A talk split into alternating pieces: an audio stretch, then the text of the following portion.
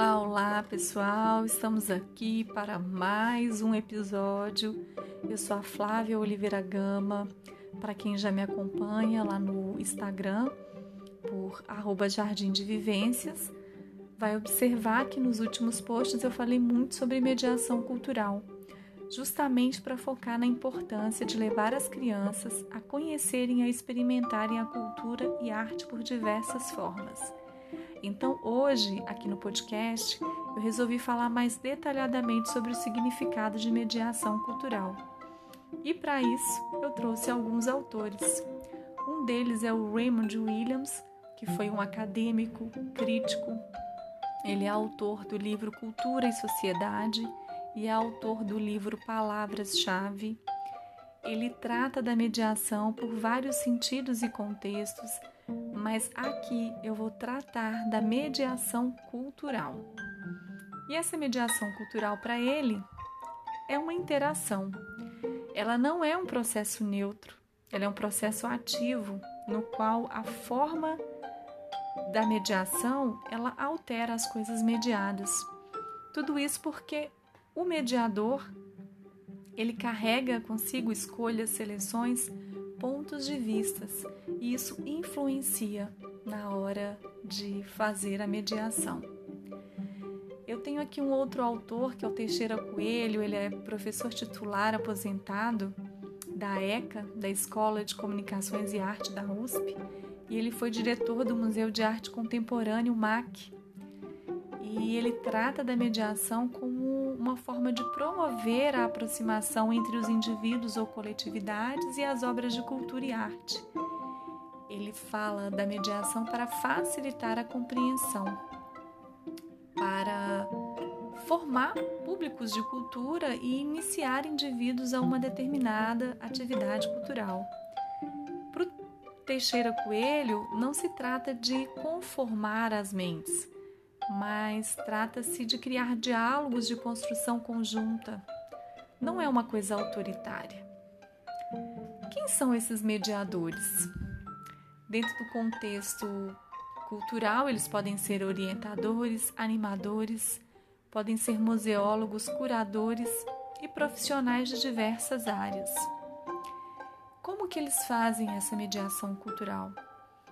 A mediação cultural é feita através da ação, da animação cultural, de oficinas, exposições.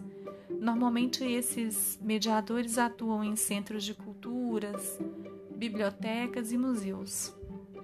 Esses mediadores culturais, eles têm formação cada vez mais especializada, principalmente nos países da Europa. Uma formação acadêmica específica e mais tradicional, embora o currículo esteja sofrendo bastante alterações.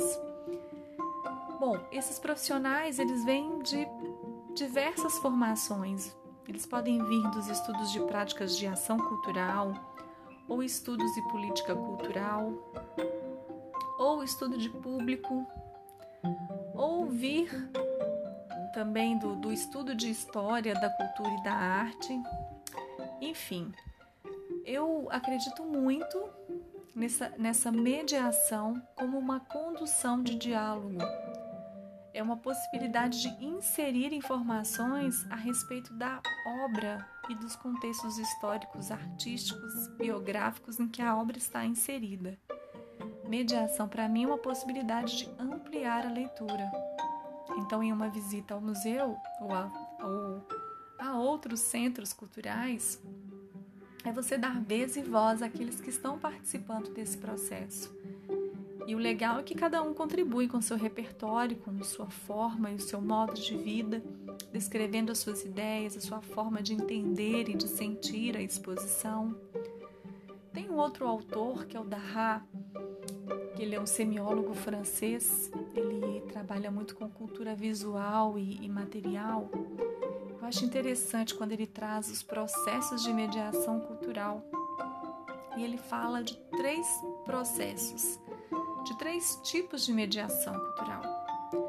Uma que é pela mediação por imersão, que seria um processo de mediação que se faz de maneira não formal no meio cultural, ou seja, fora do meio formal de ensino, que é a escola, Essa mediação não formal, então, se daria por meio das bibliotecas, museus, zoológicos, planetários, centros de ciência, jardim botânicos, ONGs, enfim.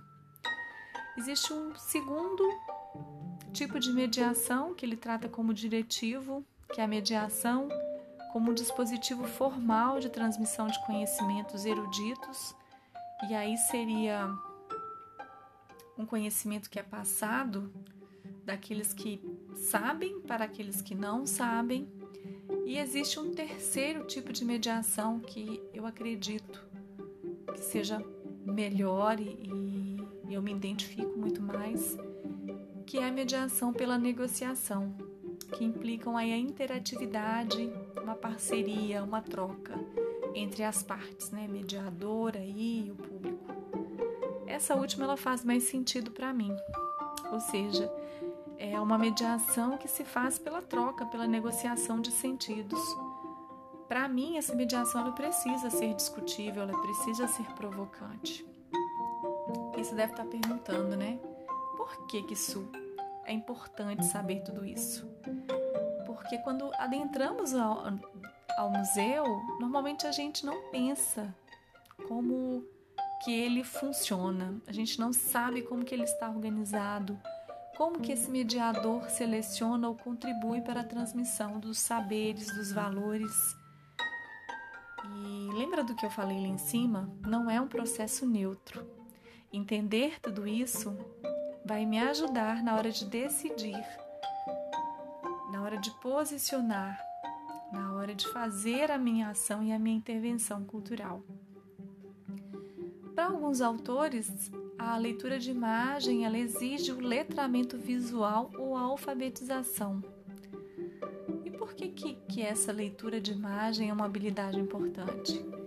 Ela é importante se a gente quiser entender melhor sobre os textos não verbais, que são as pinturas, esculturas, fotografias, aquarelas, história em quadrinhos, desenhos, gravuras. Ler uma obra de arte é mais do que ver é observar, é produzir pensamentos, é retirar informações e significados. E a reflexão que eu gostaria de trazer com esse podcast e que eu queria deixar aqui hoje é que através dessa media mediação cultural, as crianças elas são levadas não só a conhecerem e experimentarem a cultura e a arte por diversas formas, como elas podem ser levadas a entenderem de uma forma mais profunda. E aí eu convoco né, o educador, o professor da escola, o pai ou a mãe como os principais facilitadores deste processo. Bom, por hoje é isso. Até o nosso próximo encontro.